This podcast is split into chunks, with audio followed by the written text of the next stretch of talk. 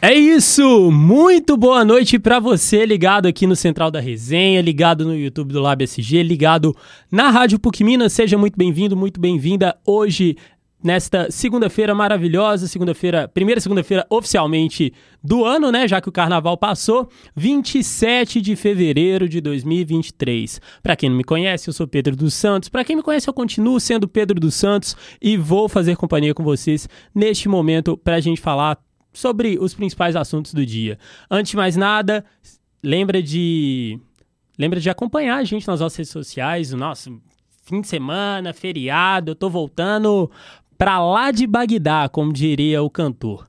Enfim, Acompanhe a gente nas nossas redes sociais, no nosso Instagram, arroba Central da Resenha. Também segue a gente lá no Spotify, que a gente vai trazendo os conteúdos para vocês. E do outro lado da mesa, nosso querido Cauã Lucas. Boa noite, Cauã. Boa noite, Pedrão. Boa noite a você que nos assiste. tenhamos um bom programa, uma boa noite a todo mundo que eu desejo. E vamos seguir, né? Que a informação não pode parar. Ela não pode parar e ela não para nunca. O termômetro aqui no São Gabriel marcando 29 graus, uma segunda-feira bastante quente aqui na nossa querida Belo Hills. E sem mais delongas, bora pro programa de hoje.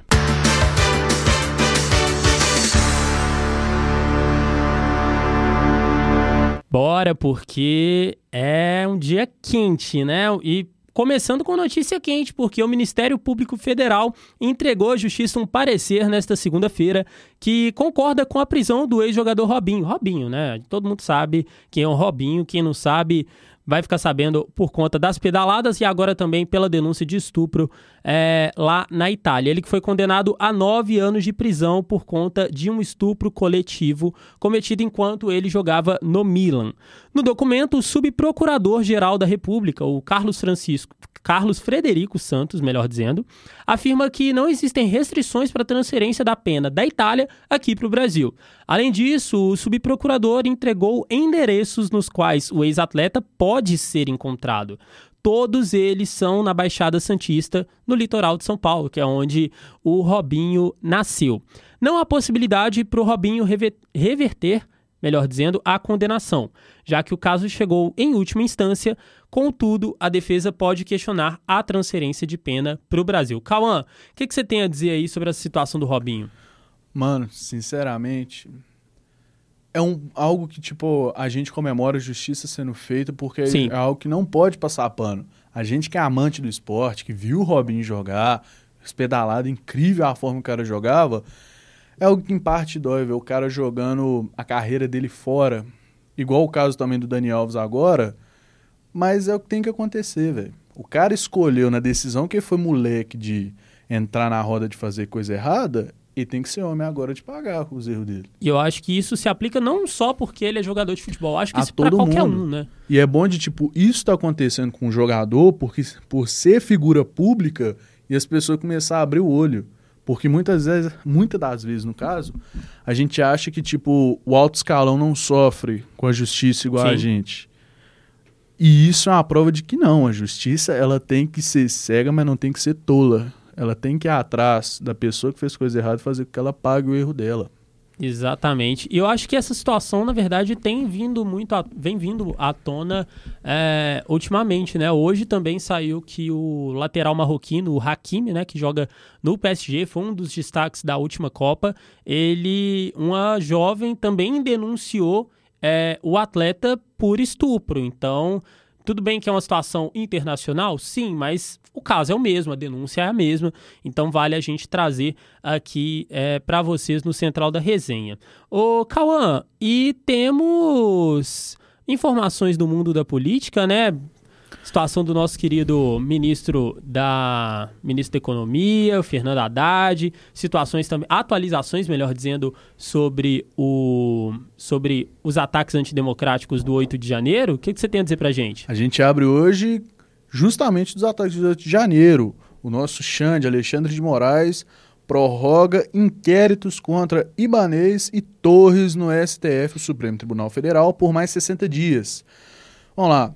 O ministro da Suprema Corte, a um pedido da Polícia Federal em apuração sobre a suposta omissão das autoridades locais durante o ato de vandalismo que ocorreram em Brasília. No caso, as, As autoridades competentes em si são as autoridades de Brasília.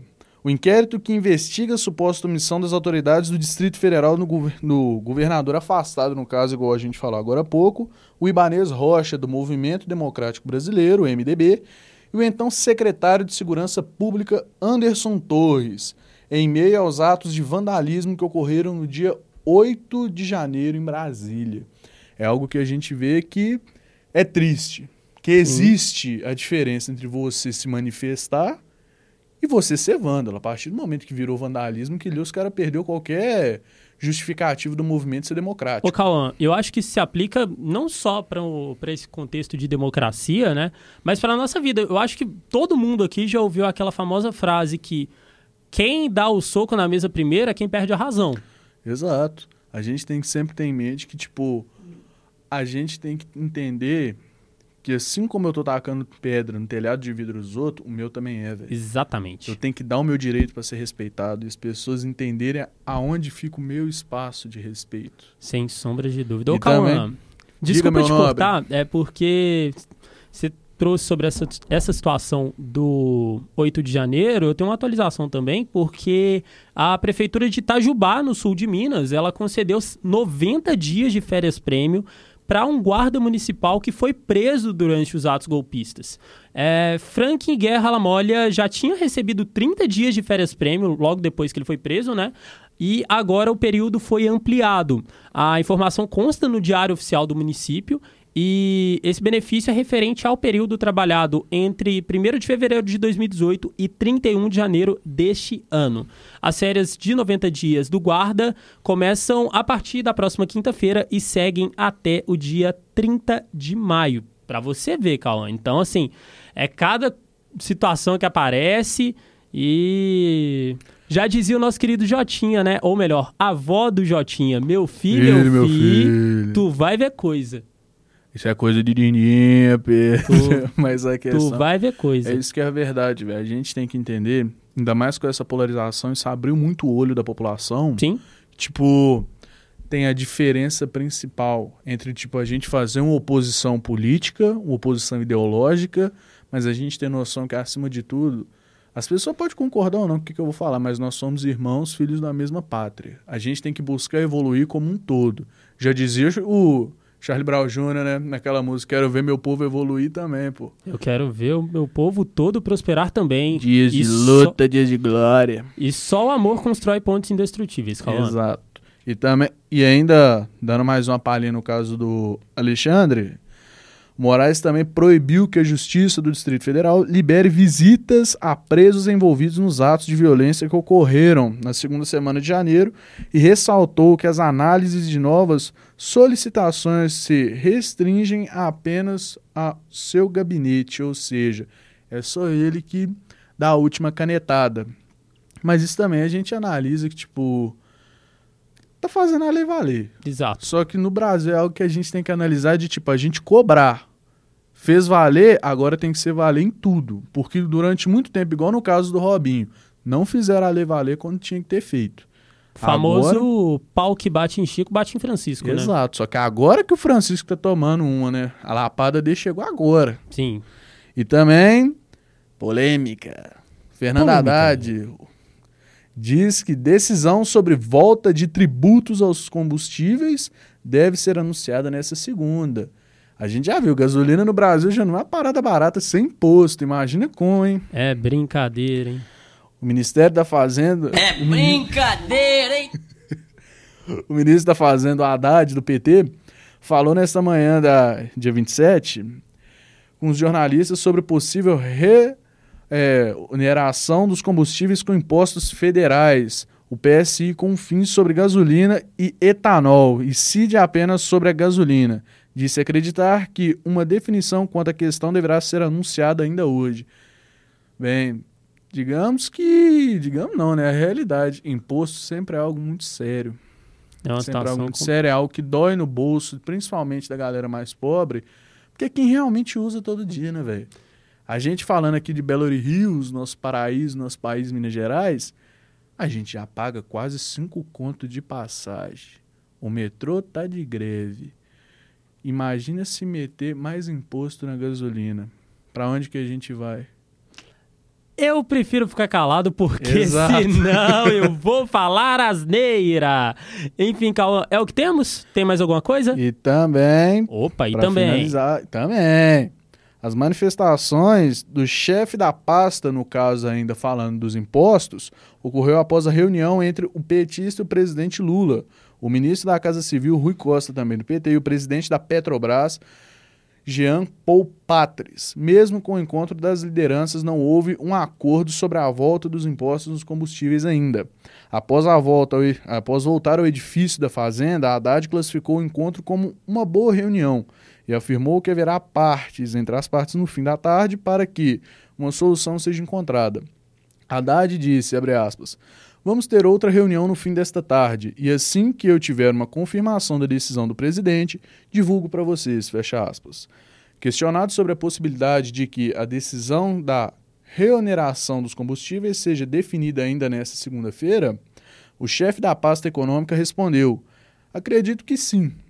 A estimativa é de que, caso os tributos não incidem sobre a gasolina e o etanol até o fim do ano, o Poder Executivo pode deixar de arrecadar incríveis 50 bilhões.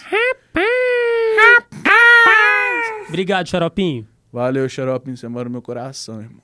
É isso então, né, Cauã? É isso hoje. Ok, muito obrigado, Cauã pelos destaques do mundo da política e passando aqui para nossa Belo Hills, os bombeiros resgataram o corpo de uma mulher na Lagoa da Pampulha na manhã desta segunda-feira. O nosso querido Christian Maia tem mais informações. Boa noite, Christian.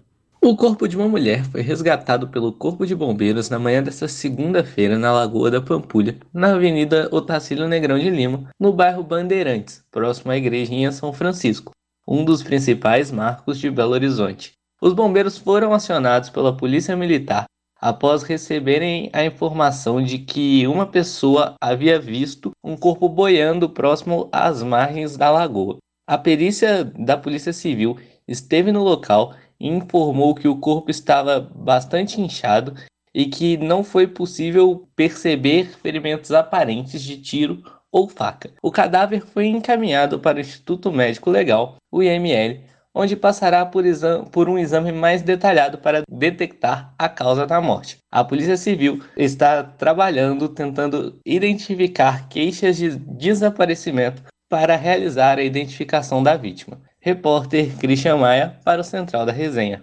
É isso, Christian. E uma outra ocorrência também de uma natureza parecida também aconteceu na manhã de hoje, mas foi no bairro Jardim das Alterosas, em Betim, aqui na Grande BH.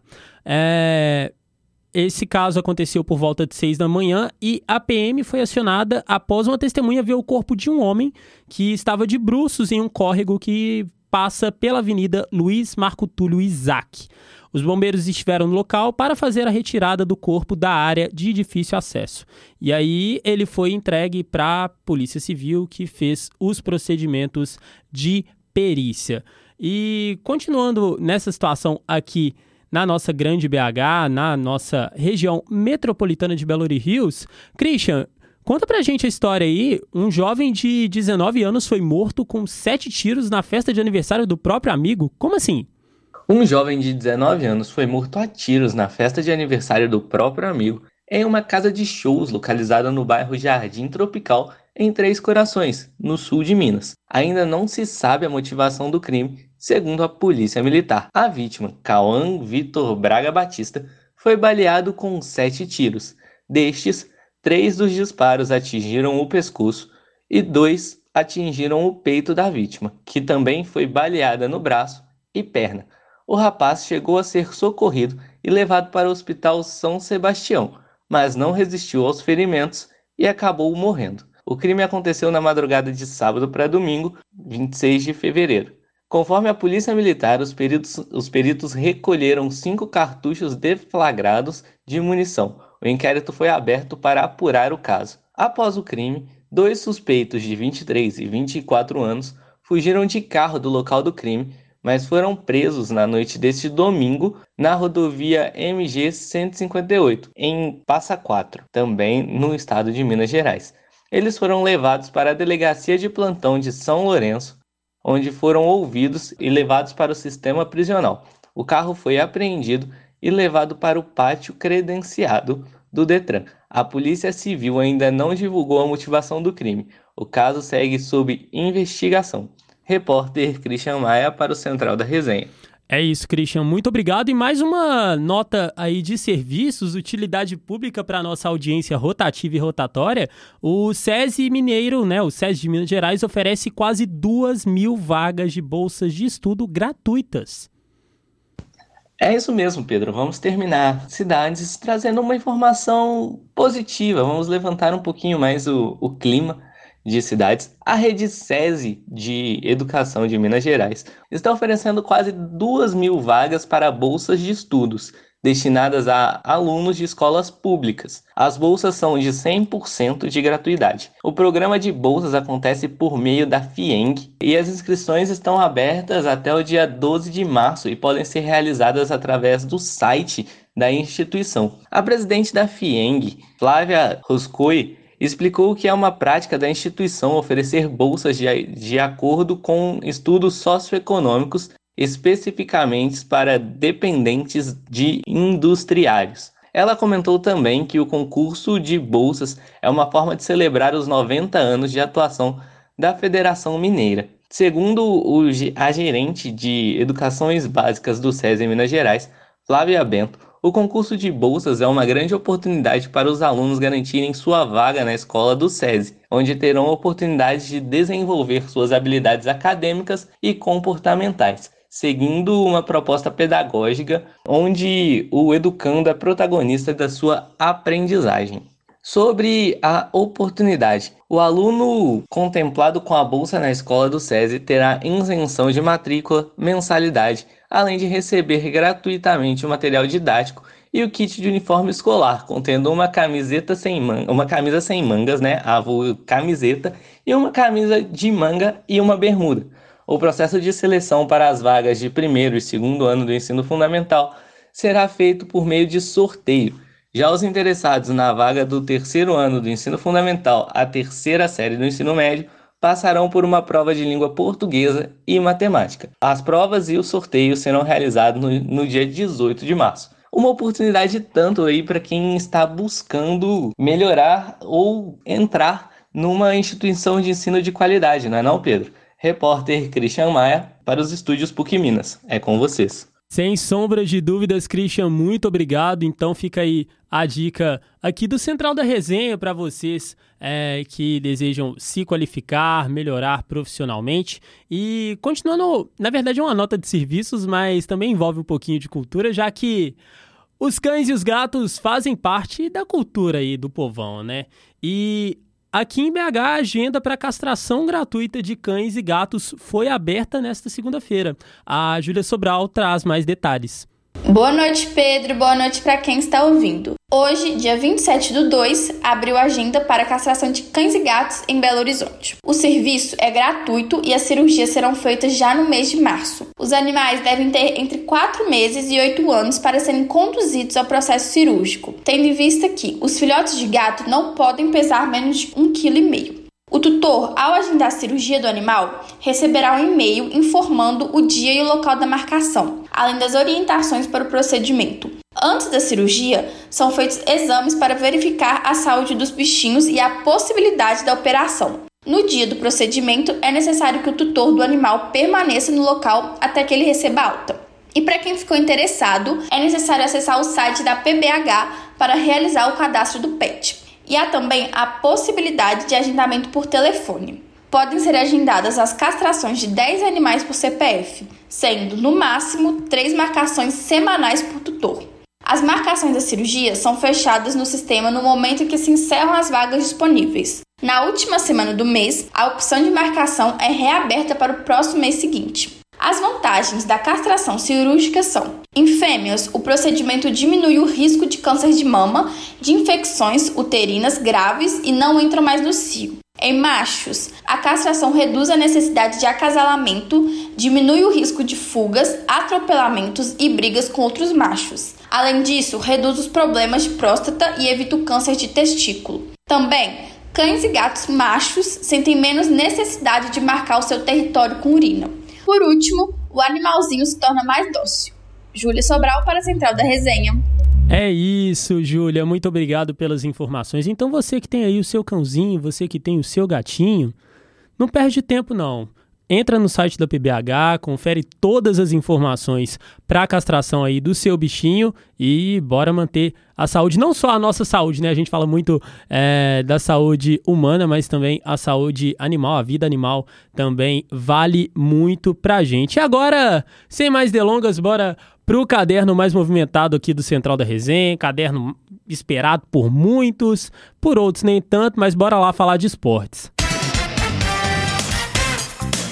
Bora, bora, porque a agenda tá bem movimentada, foi muito movimentada neste fim de semana. É, sem mais delongas, vamos falar sobre o clássico que rolou no fim de semana, né? O Atlético empatou com o América no Campeonato Mineiro, foi o primeiro jogo do Mineirão no neste ano de 2023, né, quase 100 dias sem receber um jogo. Antes de mais nada, né, vale lembrar para nossa audiência que o Cruzeiro jogou na quinta-feira, abriu a rodada do Campeonato Mineiro, venceu a Caldense lá em Poste Caldas por 2 a 1, gols de Danielzinho e Bruno Rodrigues. Agora sem mais delongas, com as informações do Galo, não só o pós-jogo, mas também os destaques aí para essa semana decisiva pro Clube Atlético Mineiro. João Lima, boa noite, bora falar de Galo. Boa noite, massa atleticana. Bora falar de galão. Bora. Tô de volta depois de muito tempo. Tô de volta ao vivo e a cores. Então, no último sábado, o Atlético enfrentou o América no estádio Mineirão. Saiu com empate em 1 a 1. A equipe atleticana levou a campo uma equipe mista, né, com o Hulk voltando de tava de covid, de né? covid, voltou após ficar de fora no, na estreia da Libertadores. O gol marcado pelo Atlético foi pelo Patrick, né? Primeiro gol dele com a camisa do Atlético. E diga-se de passagem, João, desculpa te cortar. Que comemoração. Duas coisas a se, a se salientar é como que o Hulk tá bem, tá com o pé afiado nesse ano, né? A, o gol do Patrick, para você que não viu o jogo, ainda não viu os melhores momentos, foi fruto de um rebote de uma cobrança de falta do Hulk. E o Hulk já marcou, se não me engano, três gols de falta já nessa temporada, né? Um deles no clássico, contra o Cruzeiro. E aí, é, também a outra coisa a se salientar é justamente a situação do Patrick, né, João? Rolou muita polêmica por causa da comemoração dele do Pantera Negra, então ele. Podemos dizer que ele se redimiu com a massa?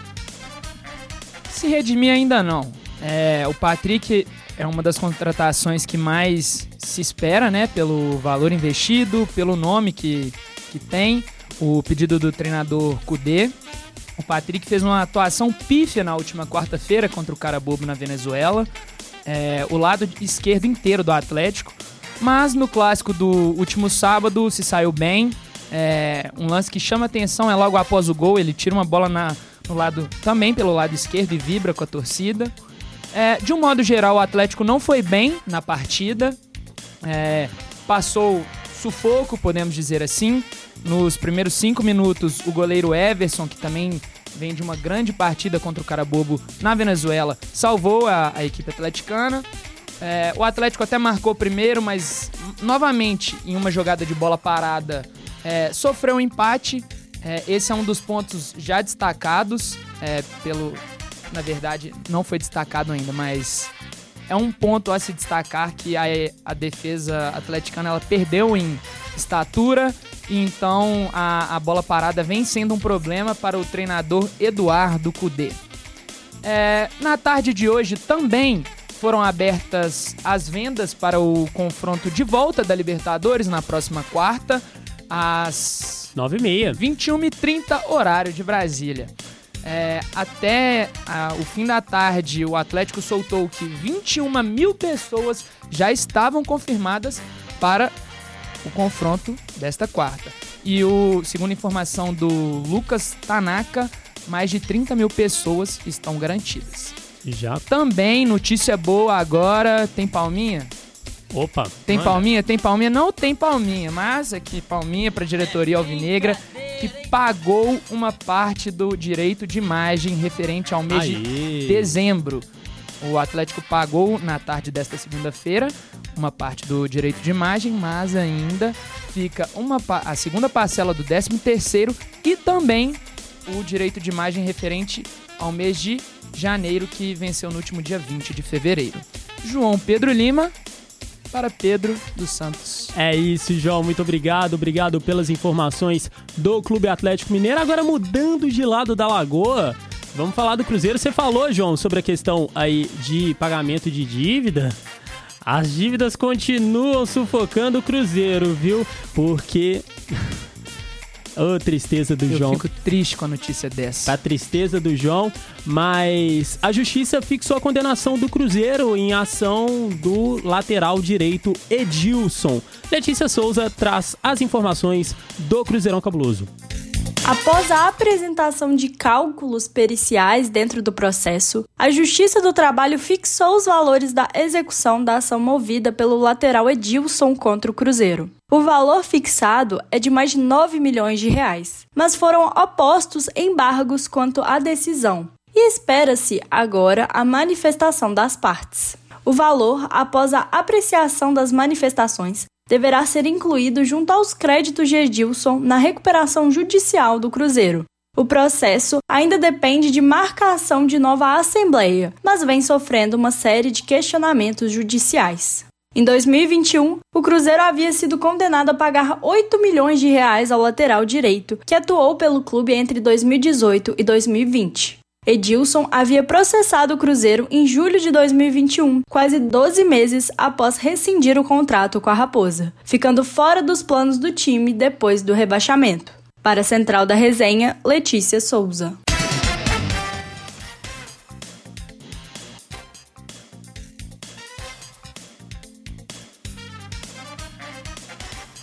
A gente falou de Cruzeiro, a gente falou de Galo. No masculino, mas tem informações também no futebol feminino, porque o Brasileirão Feminino começou neste final de semana, já teve jogo do Cruzeiro, hoje tem jogo do Atlético, hoje tem jogo das Vingadoras. E o nosso Christian Maia, ele estará em Nova Lima, onde acontece a estreia das Vingadoras. Christian, o que, que, você tem para trazer aí de balanço desta primeira rodada do Brasileirão Feminino pra gente?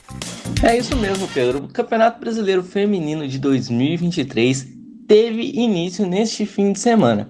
No sábado, o Cruzeiro recebeu no Castor Cifuentes, em Nova Lima, o Grêmio, em jogo válido pela primeira rodada do Campeonato Brasileiro na Energia. A partida terminou com um empate em 1 a 1.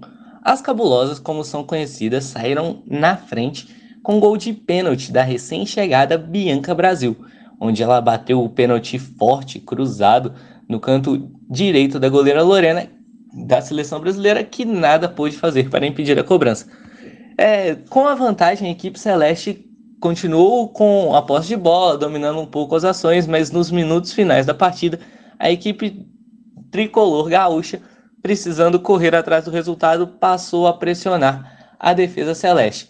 E nos minutos finais, a atacante gremista foi derrubada dentro da área Kat foi para a cobrança e finalizou sem chances para a goleira Tati Amaro, empatando o placar. Com isso, Cruzeiro e Grêmio fizeram sua estreia no Campeonato Brasileiro de 2023 com um empate por 1 a 1. Vale ressaltar que desde 2019, onde o Cruzeiro eliminou a equipe do Grêmio nas quartas de final do Campeonato Brasileiro e conseguiu o acesso para a elite nacional, a equipe do Grêmio vem desde então se tornando uma pedra no sapato da equipe celeste, que encontra muitas dificuldades em vencer a equipe do Grêmio, seja jogando em Belo Horizonte ou em Porto Alegre. E aí, Pedro, você deve estar se perguntando: ah, e o Galo? Onde é que o Galão vai jogar? É, o Galo joga hoje, Pedro, aqui no estádio Castor Cifuentes, em Nova Lima também. O jogo acontece às 8 horas da noite e o adversário do Galo nesse jogo é a equipe da Ferroviária. E um detalhe interessante desse confronto, Pedro, é a lei do ex. Não a lei do ex de atletas propriamente dito, a lei do ex no banco de reservas. A treinadora da equipe do Atlético, Lindsay Camila, já treinou a equipe da Ferroviária e conduziu a Ferroviária a uma histórica É um histórico título de Libertadores e é um terceiro lugar de Campeonato Brasileiro. Daqui a pouco a bola rola e amanhã traremos como foi a partida de hoje lá no estádio Castor Cifuentes. Repórter Christian Maia para o Central da Resenha. Pedro, é, quanto você acha que vai ficar esse jogo aí? É com vocês aí no estúdio. Cara, sendo muito sincero, eu acho que o Atlético tem tudo para vencer. O Atlético fez uma. terminou a temporada muito bem, né? Começou, na verdade, com a Supercopa, né? Foi eliminado pro Corinthians na primeira rodada. Mas é um time consistente. A Lindsay vem fazendo um trabalho muito bacana com as Vingadoras. Ganharam o Campeonato Mineiro ano passado. Estiveram muito próximas de avançar ao mata-mata também do Brasileirão. Então, acho que hoje dá Galo 2 a 1 Falando em Galo, João, antes de mais nada, seu palpite para os Vingadores e depois tem atualização aí da parcial de ingressos? Temos atualizações da parcial de ingressos. Hoje é 2 a 0 Galo. Boa. 2 a 0 tranquilo. Fala para é, nós. As vendas que foram abertas hoje às 11 da manhã, é, mais de 35 mil torcedores são confirmados, estão confirmados para o confronto da próxima quarta contra o Cara Bobo no Mineirão. O Atlético acabou de soltar agora há pouco, há cerca de 10 minutos, na sua rede social, no Twitter, que os setores laranja, inferior e superior, vermelho inferior e tribuna, roxo inferior, portão A, estão esgotados, sobrando então os setores é, amarelo, amarelo, inferior e superior, e o vermelho superior. É esperado casa cheia, né? É, para o jogo mais importante da temporada até então. E uma informação que eu esqueci de falar: o, a torcida visitante não irá ficar no setor amarelo, como fica de costume. O Atlético solicitou, o Atlético solicitou ao Mineirão que os torcedores do Cara Bobo ficassem em um camarote do Mineirão. João Pedro Lima, para de volta para a Central da Resenha. É isso, João, muito obrigado. E rapidinho, só para poder fechar aqui a, a situação de esportes porque o Brasa está no Mundial de Basquete. A seleção brasileira jogou ontem contra os Estados Unidos. Olha aí, vitória extremamente importante para o Brasil voltar ao Mundial. O Brasil bateu a seleção estadunidense por 83 a 76 e está garantida na próxima Copa do Mundo de basquete. Em contrapartida, a Argentina perdeu para a República Dominicana e tomou taca, está fora. No mais, acho que. Tristeza. João... Ah, que tristeza, como sempre, né? Argentina tomando fumo, eu fico muito triste com uma notícia dessas. É isso. É, João, muito obrigado. E no mais, principalmente o obrigado a você que nos acompanhou até aqui no Central da Resenha desta segunda-feira. Hoje, 27 de fevereiro de 2023, apresentação comigo, Pedro dos Santos, produção de Christian Maia, Lavínia Fernandes, Júlia Sobral, João Lima, Cauã Lucas e Letícia Souza, trabalhos técnicos com Cauã Lucas, Rainer Meira e Alexandre Morato. E a coordenação é do nosso honorário Getúlio Nuremberg. Amanhã tem mais Central da Resenha, com todas as informações. Tem atualização também do prêmio The Best da FIFA. Hoje teve homenagem para o Pelé. Infelizmente a gente não vai dar muitos detalhes, mas amanhã a gente traz tudo para vocês. No mais, lembra de seguir a gente no arroba Central da Resenha no Instagram. É isso. Obrigado e até amanhã.